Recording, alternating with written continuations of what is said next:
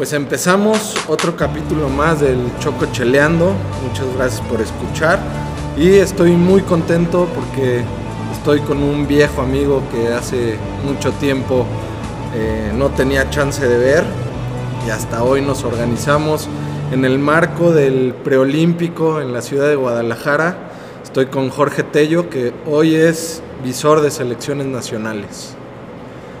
Eh, además de pues, trabajar mucho tiempo alrededor del fútbol. Estamos echando aquí una cervecita. Salud. Salud. Y pues te conocí eh, ya hace varios años y no sé si sea lo primero que hiciste alrededor del deporte porque sé que tú eres arquitecto, ¿no? Este, y ahí estaban empezando, entre otras cosas, lo que más me acuerdo, pero entre otras cosas, a formar un poco la marca de lo que es hoy Luis García, ¿no? Sí, así es. Hola, primero este, Choco, muchas gracias por la invitación y, este, y pues, saludos a, a, toda tu gente. Eh, sí, pues hace ya mucho que, que, que, nos conocimos, fue en el, habrá, habrán pasado ya unos 9, 10 años, yo me imagino yo en esa época estaba estudiando la maestría en la Universidad Johan Cruyff con algunos amigos que tenemos en común que siguen siendo lo que sea amigos tuyos y amigos míos también. Este, y en ese momento sí estaba haciendo eso, pero si quieres me, me, me remonto para, para cronológicamente decirte Va. cuál ha sido mi, mi, participación en este, en este medio. Yo trabajé alrededor del 2001, más o menos, para, para el arquitecto Paco Ibarro, que fue presidente de la federación y presidente del Atlas en esa época. Trabajé en dos proyectos que él tuvo, que fueron el, el Nacional Tijuana, de primera A en esa época, la, hoy conocida como Liga de Expansión, y después en el Mérida, Venados de Mérida, eh, que fue el, la misma franquicia, pero nos mudamos para allá, y esto fue alrededor de dos años y medio que yo trabajé como gerente administrativo del proyecto o del okay. equipo, del club. Eh, sí viendo cosas deportivas, pero sobre todo cosas administrativas. Después pasó un tiempo y yo seguí trabajando en cosas relacionadas con el fútbol, pero des, cuando ya en, me, me, integré en la, en la maestría, vi que había muchas áreas que en el medio no estaban tan profesionalizadas como debería de ser, o como estaban otros deportes, o como estaba este deporte en otros países. Ok. Es, esa era mi pregunta, si era solo en México lo que tú identificabas o... No, no, y, y, y fíjate que bueno, pues esa es como la ventaja de tener este tipo de, de amistades como, como contigo, que, que, pues vas conociendo lo que hace otra gente, lo que están haciendo otros clubes. Yo en esa época había tenido la, la, oportunidad de, de, viajar con el equipo, sobre todo de Estados Unidos, algunas partes de, Europa. Veía que, que el fútbol estaba en otro nivel, y, y, aquí yo creo que este, por suerte que tuvimos esa generación, que hoy en día hay mucha gente de, de, de esa, de esa clase, de esa generación, teniendo roles importantes en, en, diferentes clubes, tuvimos la suerte de que es una época en la que fue cambiando mucho la industria del fútbol en México. Se, se fue profesionalizando cada una de las áreas, no solamente las deportivas, sino las administrativas.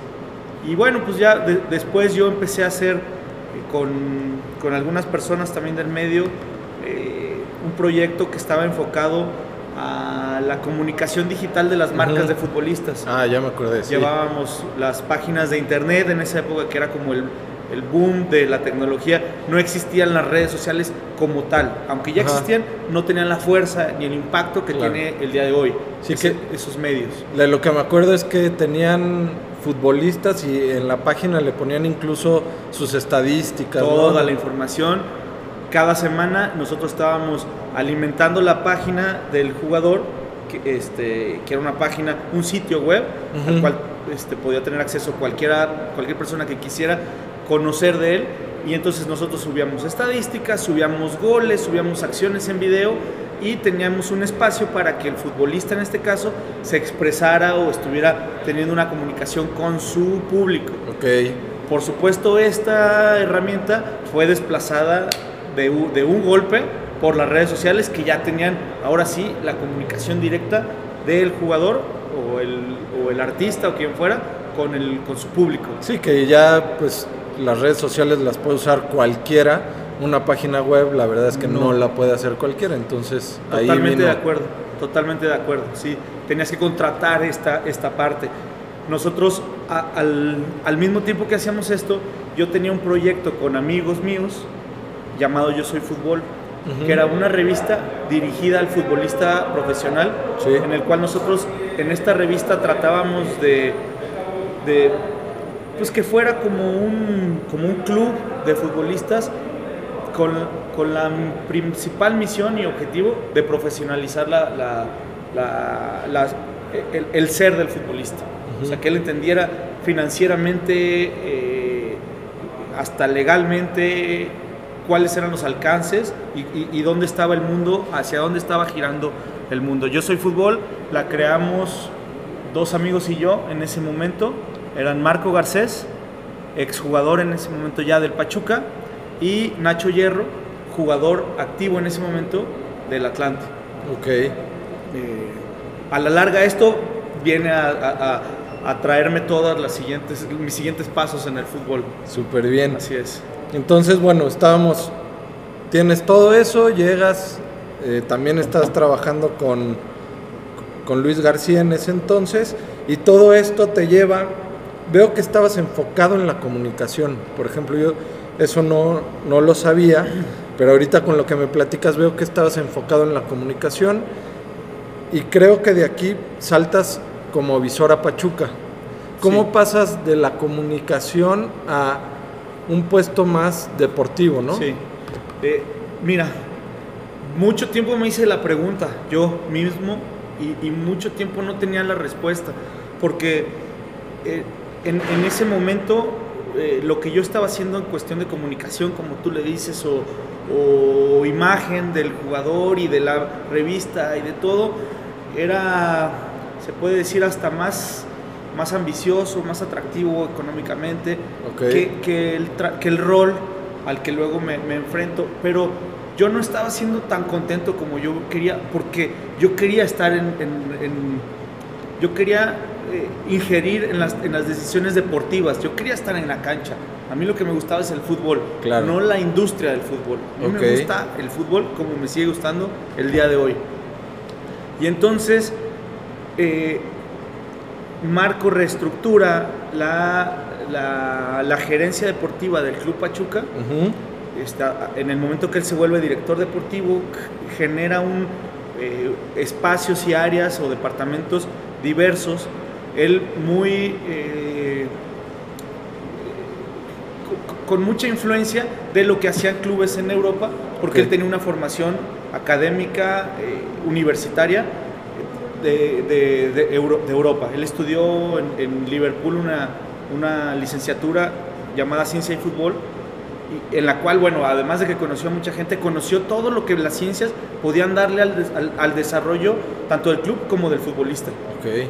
Entonces, una de esas áreas es, le, llamó el análisis y rendimiento, que es el seguimiento de, de, nuestros futbolistas y de los futbolistas que pueden ser opción. Eh, ahí, ahí se integra el, el, rol del visor como tal, y nombra como eh, director de visorías a, Nacho Hierro. Y Nacho Hierro es el que me invita a ser visor de Pachuca en un rol este, local.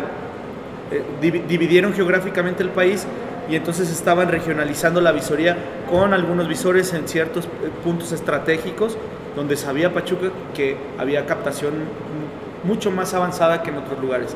O sea, estabas buscando talento eh, para fuerzas básicas. Para fuerzas básicas, sí.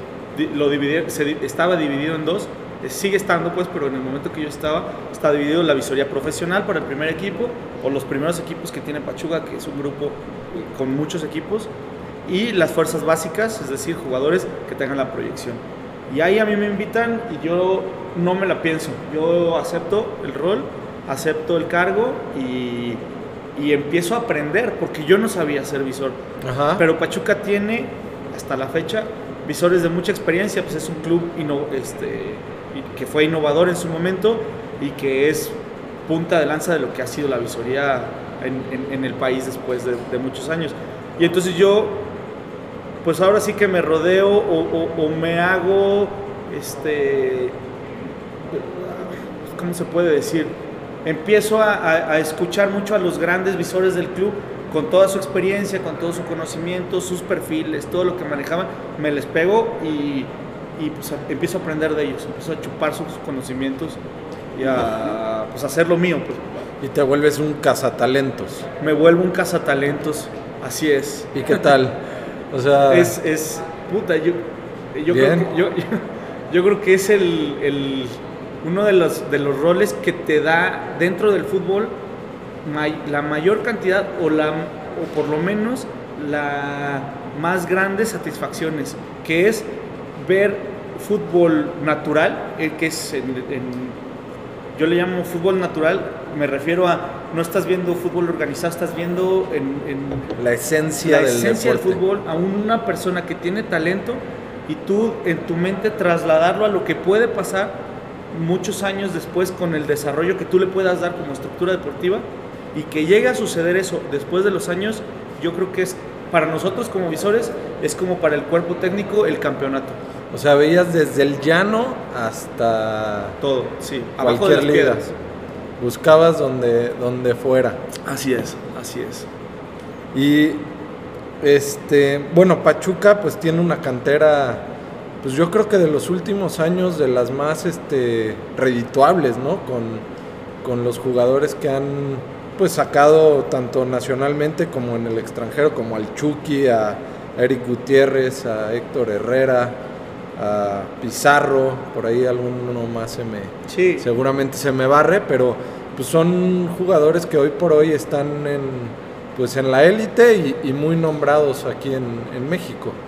Sí. ¿Te tocó trabajar con alguno de ellos? ¿Alguna experiencia? ¿Tienes algún jugador que recuerdes que pues que lo viste nacer? Mira, es que son tantos los jugadores que han pasado por el club que y, hay tanta, tanta información y, ya tanto, tanto conocimiento de las carreras de ellos que se me ocurre más bien decirte experiencias de la gente que está alrededor de, la visoría. Y, regresando un poquito a como, a como comenzabas la pregunta, sí, es, es, es un club que yo creo que su fortaleza no son los resultados, sino el, el proyecto tan claro que tienen. O sea, tienen un proyecto muy claro de la formación de jugadores en base a un perfil específico, en, en base a un modelo de juego muy claro, cómo empatar o cómo embonar el perfil dentro del modelo de juego y después también tienen muy claro cuál es el proyecto económico, el proyecto de negocio que, que tiene el club. Y cuando tienes tan claras esas cosas, este, digo, estamos hablando de Pachuca y hay otros clubes que podríamos hablar de ellos, pero este lo conozco desde la esencia, desde hasta adentro, ¿no? Desde el corazón. Entonces te puedo decir que ese ha sido la fortaleza del club. Y, y, después de eso, la libertad que tienen los visores para tomar decisiones y la velocidad con la que se tienen que tomar las decisiones. En la visoría, y por experiencia te lo digo, este, no importa mucho saber quién es el bueno, eso lo sabemos todos, incluso en las edades tempranas. Es más importante tomar la decisión, tener, bueno, obviamente primero una oferta interesante, o sea, una oferta para el jugador, porque este, esto, esto que te voy a decir lo, se puede trasladar a cualquier aspecto de la vida, pero el jugador bueno no se va a ir con el primero, que él va a ir a donde él quiera. Claro. O sea, le lloverán las ofertas. Exacto. Él va a decidir dónde va a querer jugar.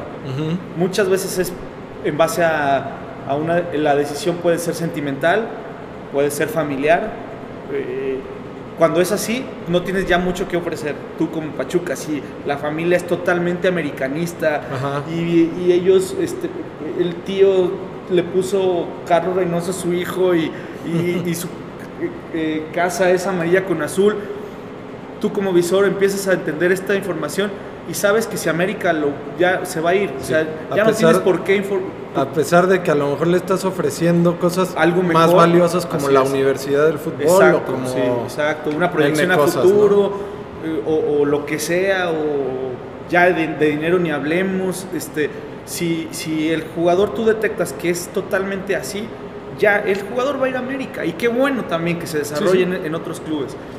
Pero, pero Pachuca tiene muy claro y, los visores, eh, cuando yo fui visor lo entendía, pero ahora que no, que no, estoy ahí, te puedo decir, los visores de Pachuca este, interpretan y, conocen muy bien esto y tienen eh, la, autonomía para con esta información tomar decisiones para hacerlo rápido, que también eso importa mucho. Claro, y ahí negocias con las familias, ¿no? Sí, hay que convencer a la mamá. A la mamá es, Así es. Es la que suelta el permiso. Hay que convencer a la mamá. La mamá tiene que estar. Obviamente estamos. Cada caso es diferente, ¿no? Claro. pero estamos hablando de, un entorno medianamente normal a, muy estable. Y, ahí es así. O sea, es muy importante cómo la mamá o el seno familiar, por lo menos, este, esté tranquilo con el hijo. Porque tú lo estás tú lo estás arrancando del, seno familiar a una edad, entre más temprano, mejor para su desarrollo. Hablemos en promedio de, de, 12, 13 años, de cualquier lugar del país, incluso de, fuera de la frontera, y te lo estás trayendo a un entorno de competencia completa, a un entorno en el que vas a estar midiendo su rendimiento semana a semana en todos los aspectos. Y, y con esto a lo que me refiero es que le estás quitando una parte de, de, de, niñez al, futbolista. Nosotros los vemos como ya como futbolistas y les pedimos que, rindan y, que tengan resultados cada fin de semana a la sub 13, a la sub 12, a la sub 11.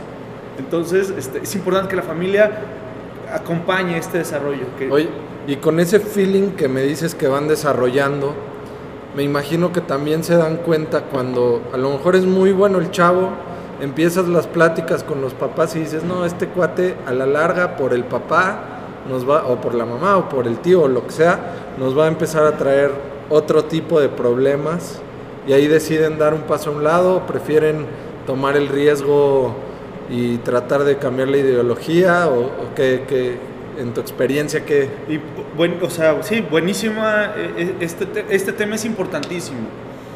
Eh, en un club como Pachuca, eh, se pueden dar, es que no sé si el lujo es la palabra, pero, pero ya están en, una, en un momento en el que no tienen que soportarle ese tipo de situaciones negativas a un jugador que a la larga lo que te va a hacer es complicar al grupo completo. Tú, tienes, tú estás desarrollando futbolistas de manera individual, pero en un, en un ambiente colectivo, en el que buscas que el colectivo vaya bien para que las individualidades vayan bien, porque como lo dijiste tú, son activos cada jugador, no el equipo. Yo no voy a, un día no le voy a vender al Manchester United a mi categoría 2003, digamos. Voy a vender a uno, pero este uno no lo puedo hacer a él solo. Lo tengo que hacer en el mejor entorno posible y para esto es importante detectar a los jugadores que nos pueden disminuir el desarrollo o entorpecer el desarrollo de, los jugadores. Y con esto que me dices, hay categorías que, que las empiezan a trabajar alrededor de un chavo, o sea, identificas a, a tu diamante en bruto, este es el crack, todo alrededor de él parece, parece que está bien, haces que una categoría se desarrolle alrededor de ese crack o es imposible esa es una, esa es una plática que, hemos llevado por muchos años y, y en las últimas charlas que he tenido con, Marco, con Marco Garcés, mi ex jefe, amigo también y mentor en muchas otras cosas, este, me, me hizo ver una realidad en la cual muy probablemente sí, sí se hace, pero es una decisión equivocada. Hacerlo así. O sea, pensar que el, que el colectivo, que el grupo va a soportar al jugador talentoso, en muchos equipos le llaman como el grupo elite o, o el, este, los top, los triple A o así, y pensar, a estos jugadores van a llegar y entonces necesitamos un grupo que los arrope y le apostamos todo a este jugador cuando, cuando la, historia nos ha demostrado, por lo menos la historia en Pachuca ha demostrado que muchas veces sucede todo lo contrario, todo lo contrario. El jugador talentoso lo que hace es poner la vara alta y, e ir llevando al grupo, teniendo los mejores resultados, pero de pronto el que llega a debutar o el que llega a ser exitoso fue uno que en su momento era un jugador del montón. Pero a este jugador del montón, si tú no le hubieras puesto a estos jugadores talentosos en su equipo, Ok. nunca le hubieras exigido tanto como para que llegara a ser. Y ejemplos son los, los que mencionaste ahorita. Que- Así de, así de, de drástico, Ajá. así de, de, de- de- grave es la, la situación. Pero bueno, esa es una decisión que, que, que- esa es una opinión más bien Ujú. que tenemos algunos, pero algunos otros lo hacen de otra manera, van protegiendo al jugador, y, pero es una sola apuesta. Acá la ventaja es que tu apuesta no está en, no, es- la cana- no hay una sola, como va un huevo en la canasta, Ajá, algo sí, así va un no dicho, es ¿no? poner todos los huevos en la misma canasta. Hay que, hay que tener diferentes opciones porque no sabes quién va a llegar, no lo, no lo puedes saber. Hay mil factores que van a determinar cuál jugador va a encontrar el mejor entorno para desarrollarse en el mejor momento. Ok. Sí, son mil variables desde una lesión hasta, Claro. hasta, la misma familia que hasta la familia o tú estás apostándole a uno y ese uno cuando cumple 18 este, se enamora y, y ya, ya la cagó. Ya- Como cualquiera de Ajá, nosotros. Como cualquiera que se enamora. Claro. Te voy a contar una anécdota rapidísimo. Este, cuando no estaba tan panzón y, y- y más o menos, según yo, jugaba fútbol, eh, fui a probarme al Cruz Azul. Ahí lo que hacían es que eh, creaban un programa piloto y hacían varios equipos eh, a diferentes horarios, ¿no? Los matutinos, los vespertinos, y en cada horario había dos o tres equipos, no me acuerdo bien. Y este. Y pues te mandaban a unas canchas de tierra ahí en Xochimilco, por lo menos en ese entonces eran completamente de tierra, más adelante de la Noria. Sí. Y pues ahí, este, sí entrenabas algo de fútbol y, y obviamente jugabas fútbol, pero te estaban evaluando físicamente. Me Sí. imagino que al final, eh, pues el entrenador hacía su reporte por cada jugador, pero de lo que sí me acuerdo es que a lo mejor el tema físico en ese entonces pesaba un, me atrevo a decir, un 90 hasta un 95%. Sí. No sé cuántos chavos habremos ido, pero te digo, eran como, como cuatro o cinco equipos en ese periodo de pruebas y solo se quedó uno que venía de jugar en, en el Necaxa. Yo no me quedé porque obviamente la rodilla me la chingué en, en un entrenamiento. No, no. Este, pero digo, fue una experiencia padrísima para mí. Nunca me dio para, para jugar a, a esos niveles, pero pues la espinita me la tenía que sacar, Sí. ¿no? En la prueba. Pero eso sí, sí me acuerdo. Yo, yo pensé que era todo lo contrario. O sea, yo dije, oye, pues, se fijarán en el que juega bien, talento, en el que sí. eh, en el que se para bien en la cancha. Ya después, pues mételo al gimnasio, o ponlo a correr, o yo Sí. qué sé, ¿no? Sí. ¿En qué se fijan hoy en día? Pues es que esa es lo, que- es lo que venimos hablando de- de- de- desde hace rato. Es, era una desinformación completa que existía en la industria porque eso a lo mejor en el momento es lo que más fácil puedes de- detectar, pero es lo menos importante porque tú se lo vas a dar en el desarrollo. Existen, digo, existen muchas, pero nosotros tenemos como base este, cuatro aspectos que sabemos que difícilmente le vamos a dar a un jugador dentro del desarrollo. Algunos en un porcentaje menor, algunos mayor, algunos absolutamente nada les podemos dar. Y, y son cuatro palabras que son, eh, que son las, las, eh, la- las siglas TIPS, T-I-P-S, técnica, inteligencia, personalidad y velocidad. Speed, ¿no? En inglés. Ajá. Este, y esas cuatro, nosotros sabemos que no se las podemos dar. Ok. Entonces, si, si lo veo que tiene, que tiene esto, ese jugador es interesante para mí. Si está gordito, en dos meses se lo voy a quitar. No importa, si, si no aguanta más que 15 minutos, al rato va a poder. Pero si tiene la inteligencia, como digo, hay muchas cosas que, que dentro del perfil que te, que te platicaba, que con la experiencia vas ganando y que el ojo clínico, este como le llaman ojo experto del visor, Ajá. Que ya sabe, el visor ya sabe, lo más que a veces lo difícil es saber explicar qué vi. Pero, pero el visor te dice, ese niño es bien inteligente, puta, ¿qué le viste, güey? No sé, pero es inteligente. Ese visor es, sabe que es inteligente, pero es su, experiencia que tiene. Ok. A ese hay que ponerle una estrellita en inteligencia y esa cuando ya lo lleves tú a tu, a tu estructura de fuerzas básicas, eh, el, el, jugador se va a poder, va a poder este, expresar su inteligencia de una manera muy sencilla. No tienes que enseñárselo. Lo mismo con la técnica, lo mismo con la personalidad del jugador. Y hay muchas maneras de detectar la personalidad hasta en una visoría rápida. O sea, ejemplos hay miles, pero tú pones un balón en el centro de un grupo que no se conoce y el que lo agarre y empiece a armar los equipos es el líder, ese es el capitán. Tú no le dijiste a nadie ármalo, pero va a haber uno que lo va a armar. No tiene nada de malo tener personalidad eh, agresiva, fuerte, a diferencia de la otra, pero es bueno detectar cuál es cuál.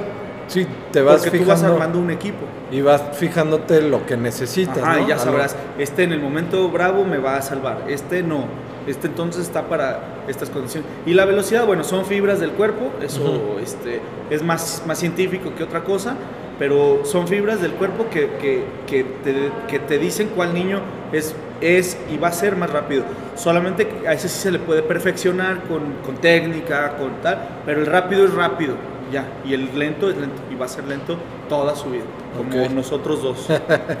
no habla por ti, yo, yo era una gacela. este, pues pasemos al presente. Eh, y me llama la atención porque a lo mejor, por lo que platicábamos ahorita antes de empezar, eh, a lo mejor traigo la idea equivocada de, tu puesto de visor de selecciones nacionales, ¿no?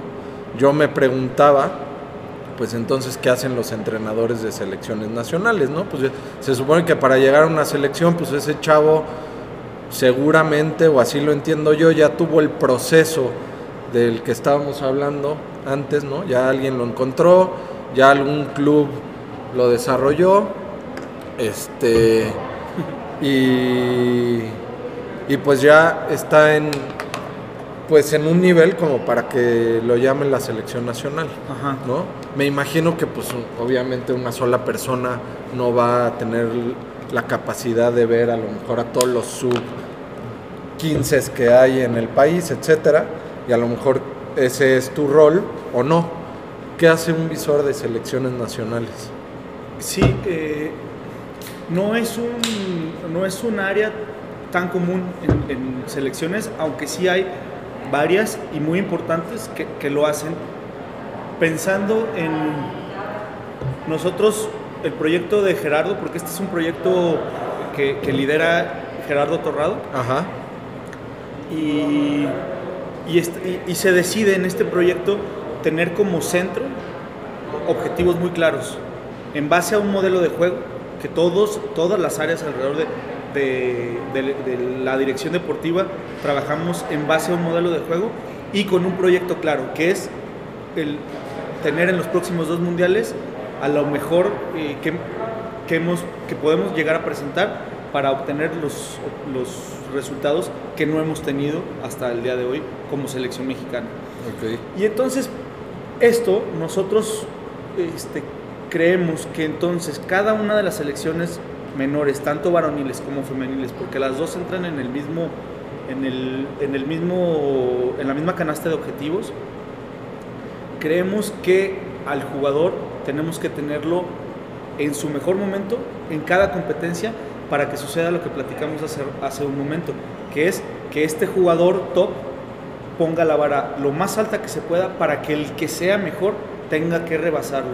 Y entonces determinamos un perfil para cumplir con el modelo de juego que, buscamos nosotros y este perfil lo trasladamos a cada una de las selecciones y entonces el área de visoria determina en conjunto, sí, con los cuerpos técnicos, cuáles son los jugadores que nos van a ayudar a con el mejor con este modelo de juego tener los mejores resultados en cada en cada competencia a la que vamos, a las cuales como objetivo y como este, y como meta también del, proyecto deportivo es obtener siempre estar entre los mejores ocho en cada competencia en la que vamos, te repito, tanto varonil como femenil. Y para esto se desarrolla entonces un área que es el departamento de visoría de selección que tiene o tenemos ocho no, perdón, son cinco, bueno, una cantidad de visores divididos también de manera regional este, en, el, en el país y algunos fuera de México y bueno, ese departamento, la coordinación la, la llevo yo en, en, conjunto con el área deportiva también. Ok, entonces, pues el objetivo es prácticamente el mismo, encontrar el mejor talento en los diferentes clubes. Si ya estás buscando gente en selección nacional, ya me explicabas lo de las siglas, pero ahora en qué te fijas? Con, con gente que ya sabes que tiene esas características. Ok, muy, muy fácil, el perfil lo tenemos muy claro.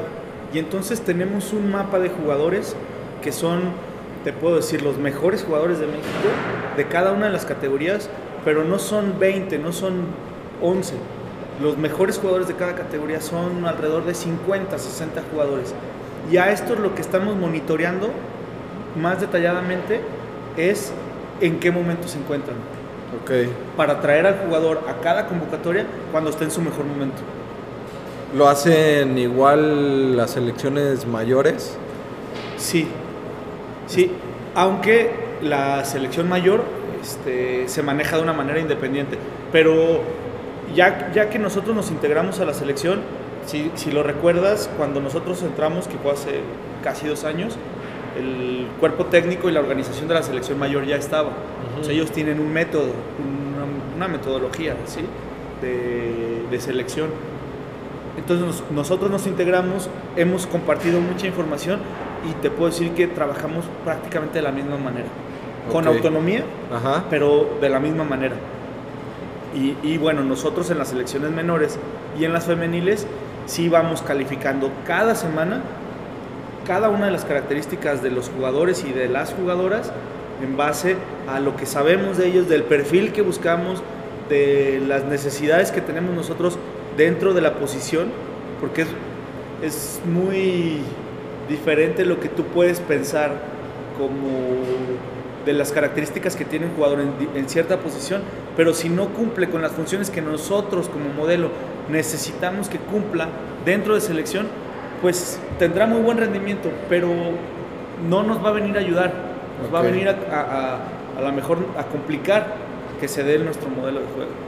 Ok. Y por ejemplo, ahorita que, que, estamos en el preolímpico, me contabas que venías de ver los partidos del grupo, eh, pues del otro grupo, donde no está México. Sí. Este, ¿Apoyan en esa parte de, de ver a, los rivales? y pasar algunos datos que, que, ustedes con ese ojo clínico que han ido desarrollando eh, lo pasan como información o ni se meten? No, sí, sí, sí, hay una, hay una gran comunicación con, con cada uno de los cuerpos técnicos y por supuesto con el cuerpo técnico de, de la 23, liderado por, por Jaime Lozano. Eh, es un cuerpo técnico fuerte y, y rico en información y el análisis del rival lo, lo han hecho siempre muy bien. Uh -huh. Desafortunadamente en este tipo de, de, de, competencias y de zona no es tan sencillo conseguir la información de los rivales. Entonces okay. nosotros apoyamos mucho también en eso, en ver al, al, a los partidos previos, los partidos de preparación y los partidos dentro de la competencia y detectar lo que sucede. Creo que por, por lo que hace Visoria como la fortaleza del área de visoría, por supuesto que en lo que más les podemos ayudar es en el perfil de los jugadores que nos... Yo lo divido en dos que son muy, muy sencillas de, de, de ver, ¿no? Cómo les podemos hacer daño a los rivales Ajá. y quiénes de ellos y cómo nos van a poder hacer daño a nosotros, para tanto contrarrestar lo que ellos puedan hacer como atacar sus, sus, sus líneas más deficientes. Es increíble la, la, chamba, creo que es este envidiable a todos los que les gusta el fútbol. Seguramente hasta se les antoja. Me voy a regresar porque se me fue, la verdad. Eh, aquí en mis notas, porque me hablabas de Pachuca que estabas a nivel nacional, pero yo te veía viajando por el mundo, Luego pasaste a, un tema internacional. Sí, sí, sí, Este, digo, fueron como ciertas etapas que viví dentro del club y en, y en algún momento se, se creó un área de, coordinación de visoría internacional, sobre todo basado en las necesidades de los diferentes clubes del, del Grupo Pachuca.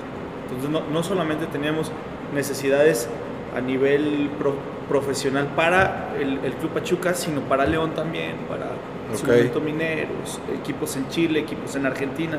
Y entonces era muy complicado tener la información de jugadores si no estabas haciendo la gira y las visitas a los torneos importantes juveniles, sobre todo basados en el proyecto eh, económico de Pachuca, que era muy claro, ¿no? Es encontrar jugadores que, a la, que en proyección a futuro puedan ser eh, económicamente viables para, para una posible venta, ¿no? Ok. Dijiste algo que a lo mejor no todos sabemos, o por lo menos yo no. ¿Grupo Pachuca tiene equipos fuera de México también? Sí, así es. Ok, entonces trabajaban esas visorías para esos equipos también. Sí. Ok. Sí. Y llegó a pasar que por el perfil que necesitaba a lo mejor Pachuca aquí en México, te traías a alguien de Chile. Sí, sí, sí, desde luego.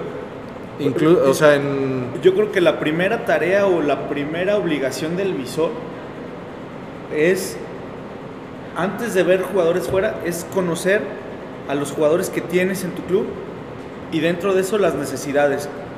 Evidentemente las necesidades me refiero a cuáles son tus puntos débiles como, perfiles de jugadores. Okay. Y, y en base a eso, detectar bajo el perfil que buscas, en qué posición es, más importante traerlo y así es como te tienes que ir a los clubes. Nosotros en ese momento manejábamos el mapa, le llamamos nosotros, que es el, o la escalera, pues, del 1 al 3 y qué rango está cada uno de las posiciones del primer equipo, de la 20, o en otros países es la 19, o sea, de las juveniles.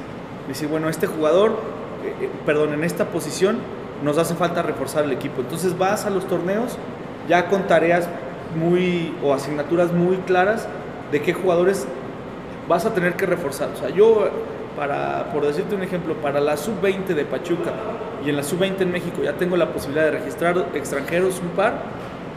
Bueno, tengo que ir por un jugador en esta posición porque los que tenemos no tienen proyección a futuro. Ok, okay vamos. Y, y entonces detectas, ves, analizas cuáles son los mejores. Evidentemente el jugador de un talento superior en la posición que sea, a un club como nosotros nos, nos interesa muchísimo. Ok. Nos interesaba. Ok. Y también he visto en tus redes que te invitan a conferencias. ¿Sí? Sí. ¿Y qué chingas les dices? Esto mismo, esto mismo, pero, pero, pero sin la chela. Es, es, un plus platicar conmigo. No, eh, o sea, ¿los invitan a que cuenten las metodologías que están trabajando? O... Sí, sí, me, me, han invitado en algunas ocasiones, este, sobre todo amigos míos, en este medio te vas haciendo de muy buenas relaciones en todo el mundo con gente que está trabajando en proyectos similares y que está buscando eh, crecer dentro del medio del fútbol. Claro. Entonces, eh, ser ser visor internacional me dio eso, o sea, conocer demasiada gente de clubes muy importantes, eh, de clubes con, mucho arraigo o de clubes nuevos con proyectos muy ambiciosos.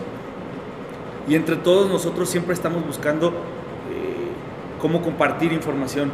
Así como, como el día de hoy, a mí lo que más me gusta es escuchar de alguien que está haciendo algo porque sé que algo me va a dejar para mi profesión, para mi futuro y cuando a mí me piden algo, pues yo les digo todo y ya si sirve o si les estorba o si les o, si les este, los arruina, pues ya ni modo, pero yo soy así, a mí me gusta compartir, me gusta hablar un poquito a veces hasta de más y, y, de esa manera hemos hecho, te repito, un, vínculo muy, muy importante con gente de muchos lugares del mundo donde además de que he platicado en algunas ocasiones, también he asistido a ponencias de mis amigos en las que he aprendido un montón de cosas. Oye, ¿no es un medio muy celoso? No es, o sea, por lo que me dices parece que no, pero yo hubiera pensado que, que pues la gente se quiere guardar su información y pues yo como detecto a, al jugador es de esta manera y es lo que me ha traído los resultados y, y no lo voy a compartir porque pues me los van a ganar. Ajá. Fíjate que a mí no me tocó es, es- eso. Y, y, y sí es la, la- la sensación que da el medio de la, del, del scouting, como se conoce Ajá. internacionalmente, que es la visoría y reclutamiento. No solo verlo, sino reclutarlo y luego retenerlo, que ese es el Otra tema más chamba. importante y luego ya hablaremos de eso. Pero a mí no me tocó, a mí me tocó siempre que la gente fuera muy abierta en la información, que, que la gente compartiera el perfil de- del, del club.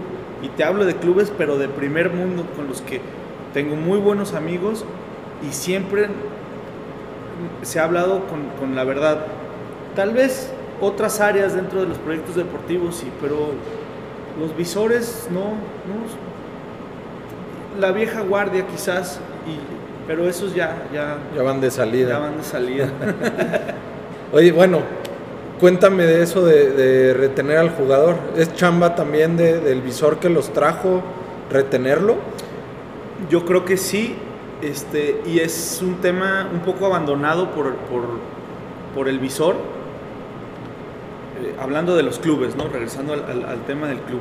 Eh, pero es bien importante. Y, y yo creo que muchas veces el club, por no, por no darle importancia o no generar un, un- proceso de retención, pierde mucho jugador que, que, que después va a aparecer en otro lado y luego ya no sabe el club por qué. Y fue porque no hubo, no hubo un proceso claro o un proceso, eh, un ambiente favorable para el jugador. Y esa yo considero, eh, de manera personal, que sigue siendo parte del rol del visor. Porque el visor eh, que detectó, identificó primero y detectó al jugador en el entorno este que hablamos, familiar, fuera de, más bien en su entorno, Ajá. fuera del, del club, Ajá. y que hizo el primer acercamiento y que es la primera cara que la familia, el jugador recuerda con el escudo del club que tú representas, eh, pues a ti al final de cuentas como visor te, te dieron la confianza de que te lo llevaras. No, no, no a cualquiera, la familia Claro. le va a dar a un niño de 12 años a que se le lleve a un club. Entonces, a ti te dan la confianza. Tú a ese jugador eh, lo refieres a un área específica del club, la mayoría de las veces es a la dirección de fuerzas básicas. Le dices, "Ay, tengo un jugador que tiene estas características, necesito que lo veas y tiene un potencial enorme. Lo manda al club y por la, por la misma rutina y el rol del, del día a día del visor, que entonces tiene que ir a otra visoría, ya lo dejó encargado en fuerzas básicas. En fuerzas básicas lo pueden ver, pueden detectar, detectar que tiene talento. Algunas cosas le faltarán, como a todos los jugadores, porque en primera división les siguen faltando. Claro. ¿Por qué no les van a faltar a los 13 años? Sí, sí. Obviamente les faltan cosas. Viene a robarle el puesto a un jugador. Este jugador al que le va a robar el puesto ya trae, un, ya trae en, en- en- en su mochila Ujú. una carga de desarrollo, una información importante, una metodología de trabajo, incluso físicamente está en mejor estado que el que tú estás llevando y a él le dicen, no, pues no te quedas. Ahí el club, el, el visor, perdón, yo creo que le corresponde intervenir, empujar para que el jugador se quede y luego ser el, el asesor, yo creo que sería la palabra, el asesor del jugador para cualquier cosa que a él, le- que a él le haga falta. A veces no sabe dónde es, le dijeron, este, tienes que ir con, con la contadora a firmar algo Ajá. y nadie le dice dónde es la oficina de contadores y no lo hace y lo van a correr porque no le firmaron eso. Sí, pobre chavo. Son cosas porque- increíbles porque si no es el visor, entonces tiene que haber alguien que, que- que se encargue de la retención del jugador. Ok. Oye, casualmente, y creo que creo que queda bien con este tema de la retención del jugador. Casualmente antes de empezar esta plática, estábamos con un buen amigo, eh, el buen George, que será el próximo capítulo también de, de- este podcast. Pero está, estábamos hablando con George y él está en otra área, en, en- en esta industria del fútbol. Él está eh, en una empresa que se dedica a la representación de jugadores. Me imagino, y esta es mera suposición mía, me imagino que entre los visores y los representantes hay un muy buen pique, ¿o no? Entre algunos, hay de todo, hay de todo entre, los entre los... Entre esta viña del Señor. Sí, hay de todo, pero... No, George es una persona muy profesional, dentro de una empresa muy profesional. No, no, por él, o sea, digo, es casualmente pues eh, estaba aquí, ¿no? ¿no? No, no lo digo por él, sino por, por el ambiente. Estábamos hablando de la retención de jugadores. Me cuentas esta parte un poco incluso paternalista, donde le tienes que explicar algunas cosas, orientarlo, retenerlo, abogar por él, ¿no? Eh, incluso cuando crees que, que, alguna decisión no es la correcta. Y en eso llegan pues estas figuras, malas o buenas, porque pues he escuchado de todo, ¿no? Y cada quien tendrá su opinión, y como dices, pues hay los buenos y los malos, pero pues llegan estas figuras a, llenarles también la cabeza con otras cosas, si quieres con las mejores intenciones, pero a lo mejor tú dices, puta, espérate, porque no es el momento en su proceso, no lo sé, estoy eh, ahora sí que pensando en voz alta, ¿cómo, lidian con eso o, ya lo aceptaron y es decisión del jugador? O, ¿Tú cómo lidias o lidiabas con eso? Sí, eh, al final de cuentas uno, uno poniéndonos del lado del, del club, tienes que aceptar que es una que es un una función necesaria, se puede decir. Si no es el representante, es alguien de la familia, eh, con buenas intenciones la mayoría de las veces, que lo que busca es eh, compartir desde su experiencia para generarle o ayudarlo a tomar las mejores decisiones al jugador. Y el jugador, en la mayoría de las, de las ocasiones también, pues es la persona a la que le tiene confianza. Y entonces está bien, hasta ahí estamos bien. Lo, complicado es cuando existen varias, varias este, eh, varios problemas que pueden existir. Uno podrá ser la falta de información que tenga la persona que va a asesorar profesionalmente, se puede decir profesionalmente, al jugador. Si no conoce de reglamentos para inscripción de jugadores, si no conoce eh, la economía de un club de otro, el proyecto deportivo de un club de otro, pues la asesoría entonces no es, no es la mejor, podría yo decirlo. Okay. Lo otro es cuando el interés de, una empresa o de alguien está más enfocada en, en, el bienestar de la empresa y de esta persona más que del jugador. Porque entonces el jugador va a ser simplemente utilizado como una herramienta para conseguir otro, un beneficio eh, para otro lado, ¿no? Pero hay que lidiar con eso y también eh, en muchas otras ocasiones, ahorita hablamos de, porque tu pregunta iba para allá de las cosas que podían suceder mal, pero también muchas veces son el, ese, ese personaje o esa figura es la que destraba muchos problemas que podrían existir con un jugador que, que lo que menos quiere es salirse de, de su casa o no quiere crecer y que se quiere estancar y muchas veces es esta figura la que empuja a que se desarrolle de la mejor manera. Entonces, como dices, existen muy buenas, existen muy malas y hay que estar ahí, hay que vivirlas. la, comunicación y, llegar al mejor acuerdo pensando en el beneficio de todos. Sí, y por cierto, si Jorge va a estar tu próxima edición, no, pues el rating va a bajar muchísimo porque a, Jorge sí no, no lo conoce nadie. A él no, lo conoce nadie. Lo vamos a dar a conocer aquí. Bueno, este podcast también apenas va arrancando, entonces de la mano, vamos todos.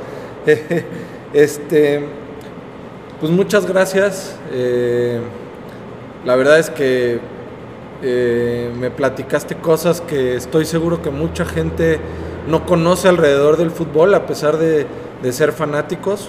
Por lo menos yo no, no conocía algunas cosas y, me gusta mucho y, me gusta platicar con gente que, conozco, que está dentro del medio. Eh, los envidio un poco también. Y te voy a hacer la última pregunta para cerrar, porque te sigo en redes sociales y quiero saber realmente cuál es el lugar del que nunca te debiste haber ido.